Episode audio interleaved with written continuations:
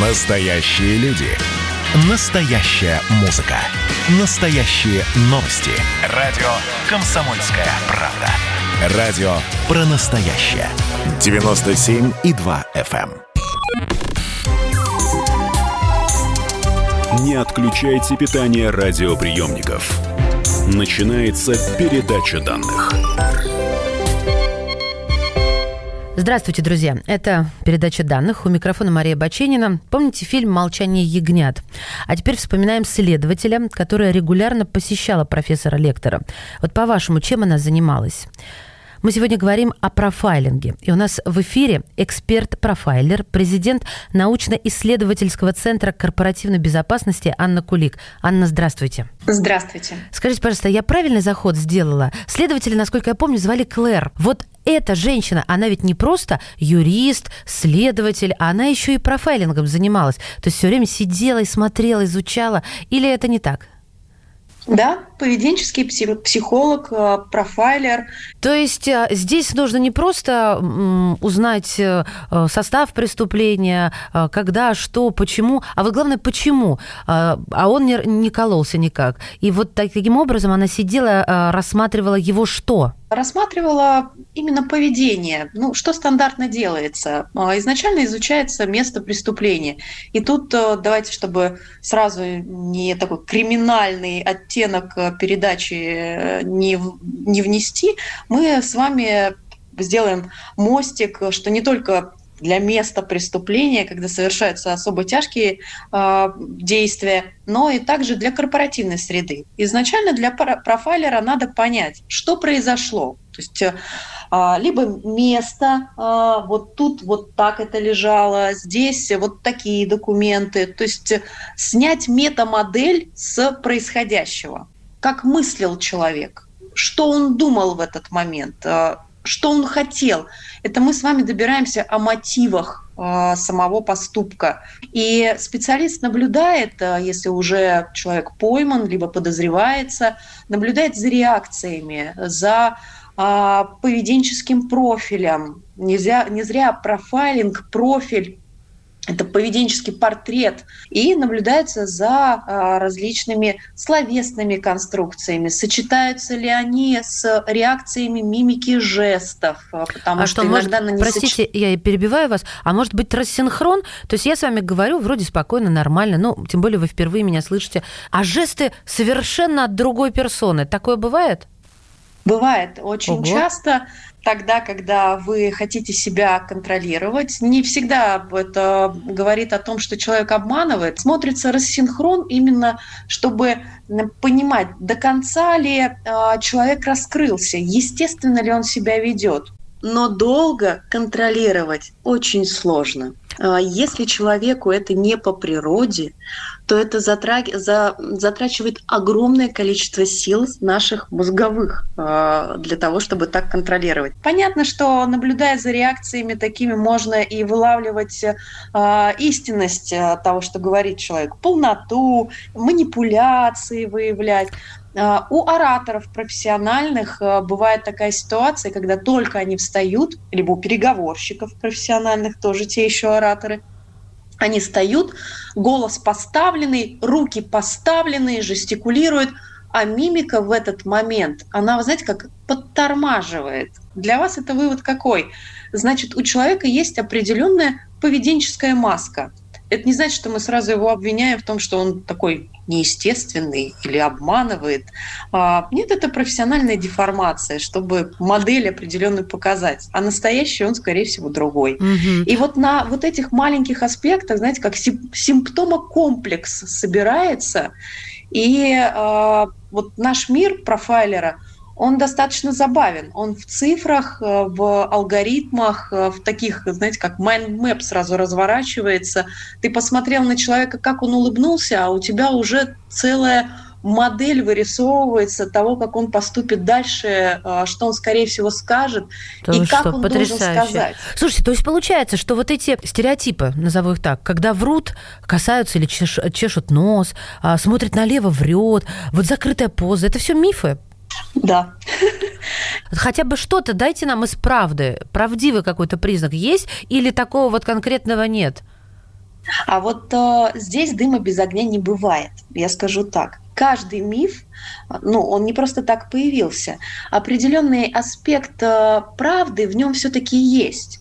Э, ну, допустим, каждое ложное сообщение, вот когда я обманываю, для моего организма, вот не только для моего, для всех, для нормального, адекватного человека, это является стрессовой ситуацией. Ну, наш мозг так устроен.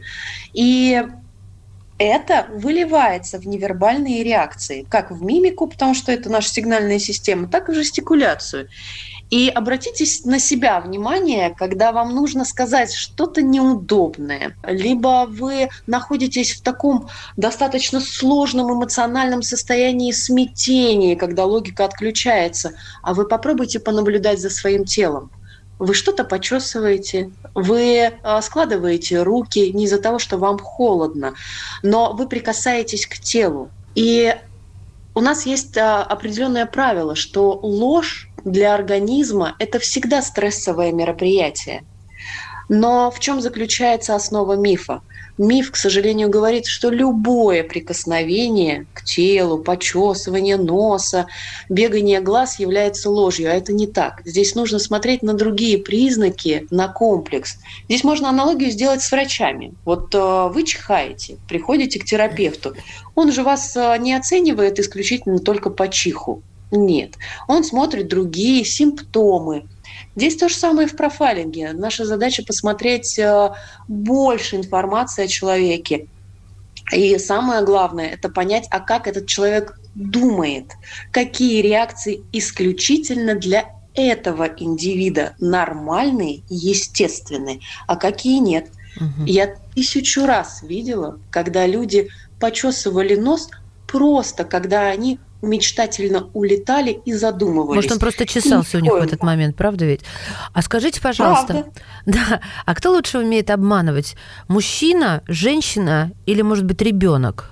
Ну, дети у них все, как говорится, на лицо. Если хотите в академическом, академическом таком а, случае увидеть все эти невербальные реакции и рассинхрон, как мы с вами выявили, то понаблюдайте за обманывающими детьми. Там прям классические примеры. Особенно если мы начинаем от возраста, вот когда они начинают уже посерьезнее лукавить, от 5 и вот до где-то 11-12. Вот, потому что потом уже включаются другие механизмы личностные.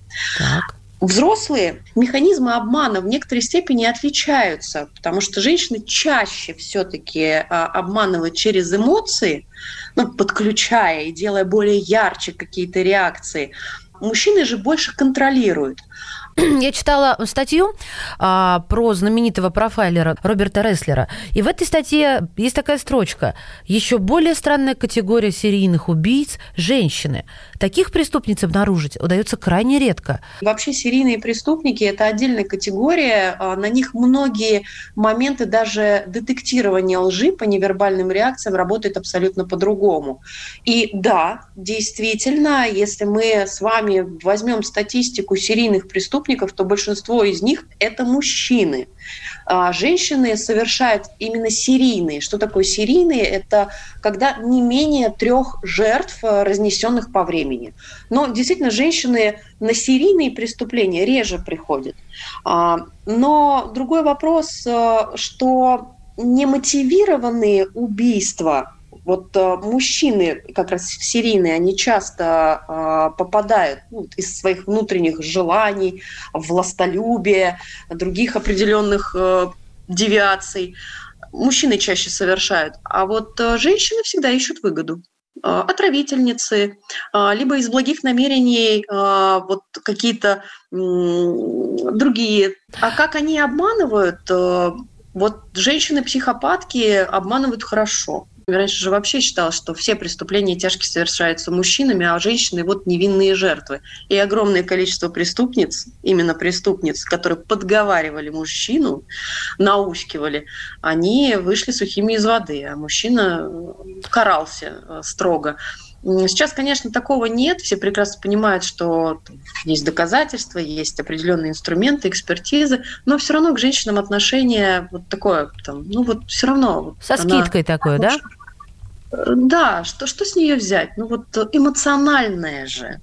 Ну, женщины некоторые очень активно пользуются этим стереотипом. Ну, читая истории маньяков, э, чаще всего ты видишь их э, вот с такой стороны. Они были обычными мирными людьми, у них были семьи, я не понимаю, в чем тут суть.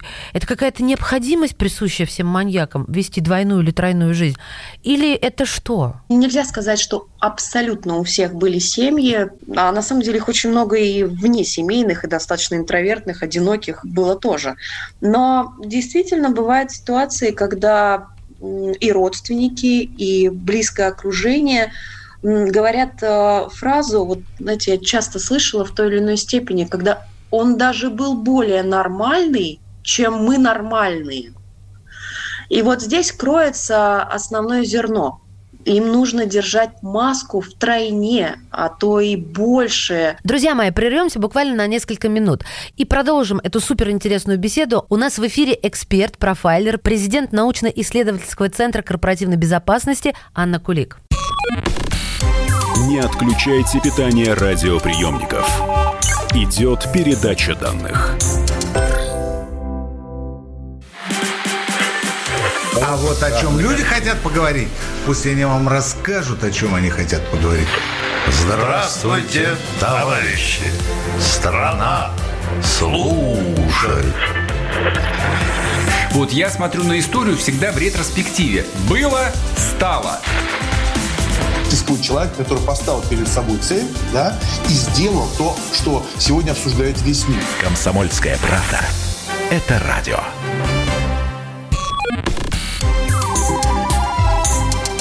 Не отключайте питание радиоприемников. Начинается передача данных.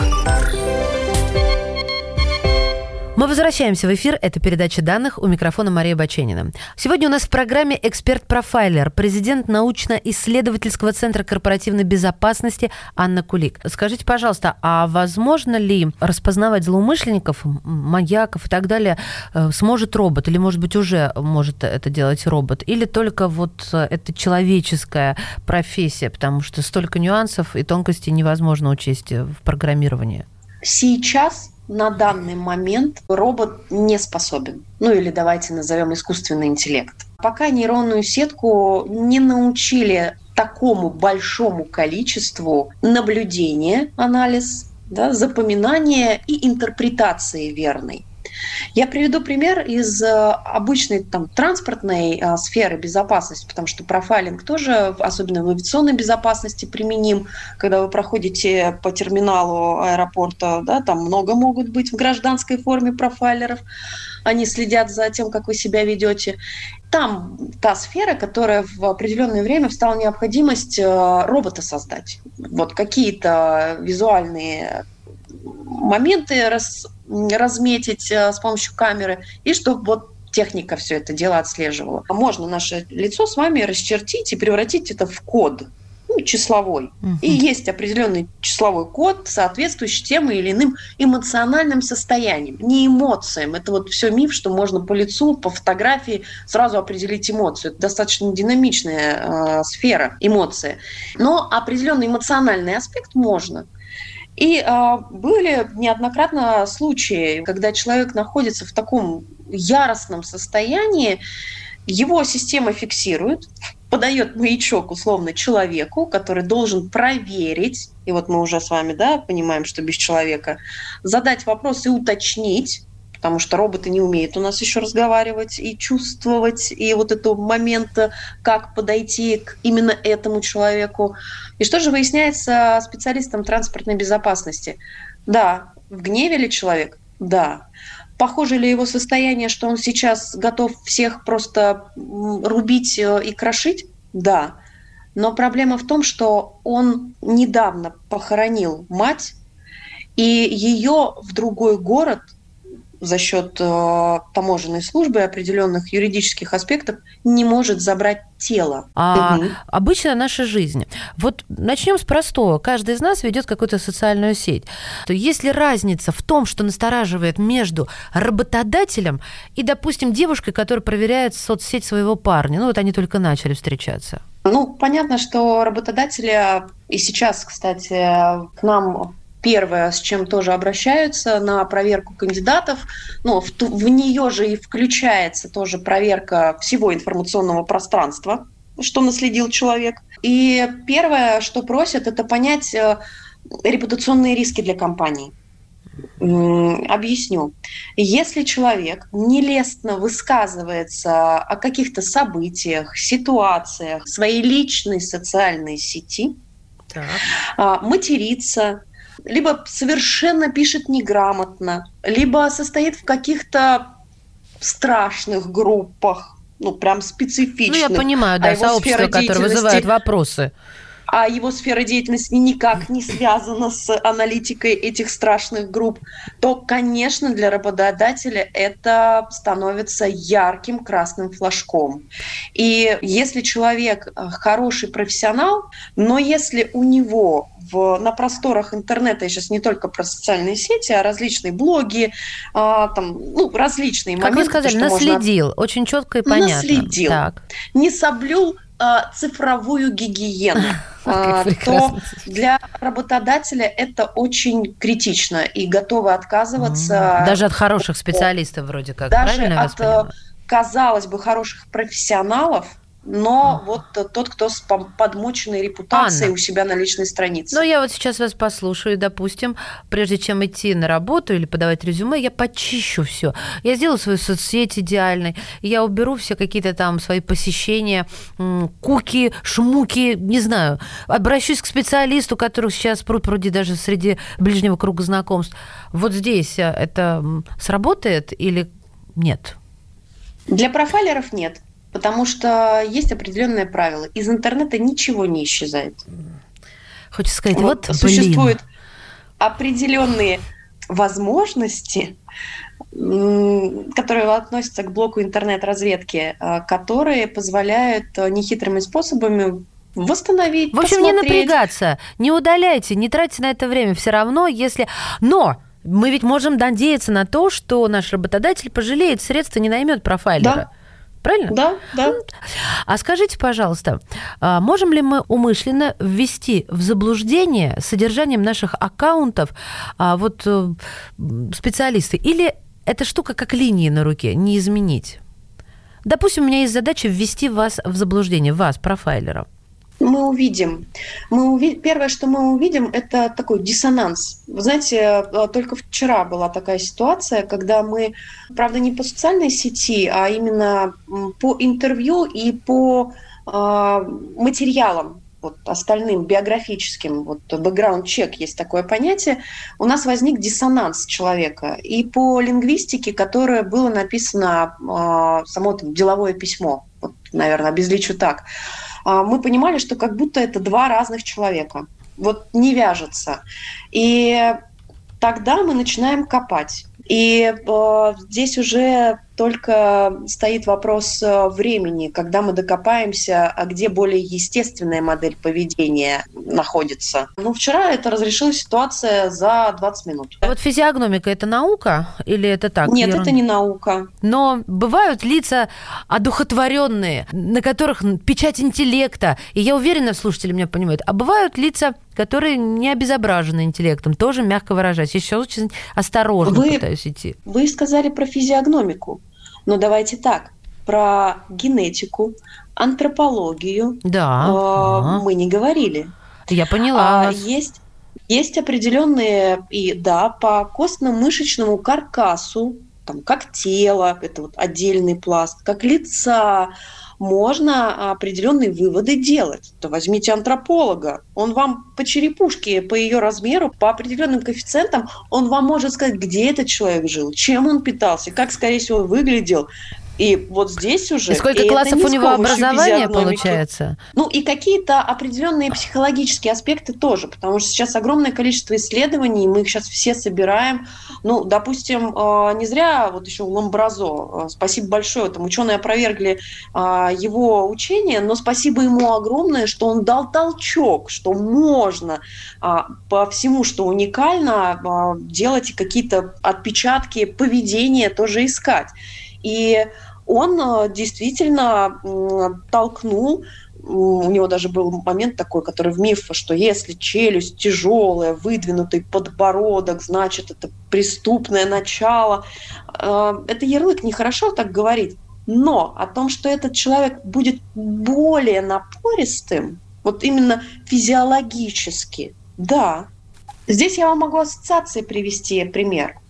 Вот есть генотип, есть фенотип. Ну, то есть генотип – это то, что нам дано. С вами вот флешка э, из поколения в поколение передается. Мы все на кого-то похожи. Есть национальные особенности, да, разрез глаз, mm-hmm. форма черепа. Это что же, все туда. А давайте так, у каждой национальности неспроста есть определенные как бы поведенческие, эмоциональные. Вот вы даже сказали, что вот француз. Эти стереотипы, они же не про, неспроста появились. А, от этого зависит, э, зависит все, где географически данный народ жил, и много-много всяких аспектов. Дальше есть фенотип. А в какой среде рос этот человек? Я простой пример э, приведу вам. А давайте мы вот возьмем яблоню. Вот она яблоня отрежем две, а, две веточки, и генотип у них один. Но одну мы посадим с вами в плодородную почву, вот будем поливать, ухаживать, удобрять. Что вырастет? Ну, вырастет яблоня. А, и с генотипом, и с прекрасным фенотипом. Яблоки красные, здоровские, сладкие. А вторую с тем же генотипом мы посадим с вами в пустыню. И что вырастет, если вырастет? Да ничего. Да, это как и генетики, генотип... генетики говорят, что есть э, гена, а есть среда, и среда порой перебарывает да. Э, гены, побеждает. Я просто а, хочу еще несколько вопросов, время-то уже у нас э, ого-го сколько, но тем не менее все-таки задам.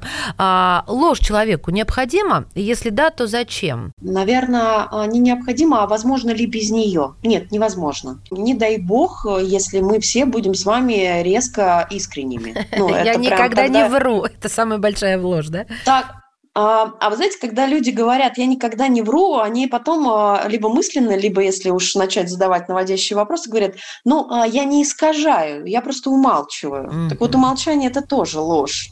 И а, человек не может без лжи. Ну, почему? Потому что у нас есть социум. У каждого социума разные а, свои правила, у кого-то настроение не такое, у кого-то здесь надо что-то получить и умаслить. То есть сам процесс э, искажения, манипуляции, взять тех же самых детей, они не всегда опасные. Мы комплименты иногда делаем, подбадриваем людей, тоже говоря не искренне. Спасибо вам большое. Друзья мои, у нас сегодня Спасибо вам. в эфире в передаче данных э, была эксперт-профайлер, президент научно-исследовательского центра корпоративной безопасности Анна Кулик. Спасибо вам большое, Анна.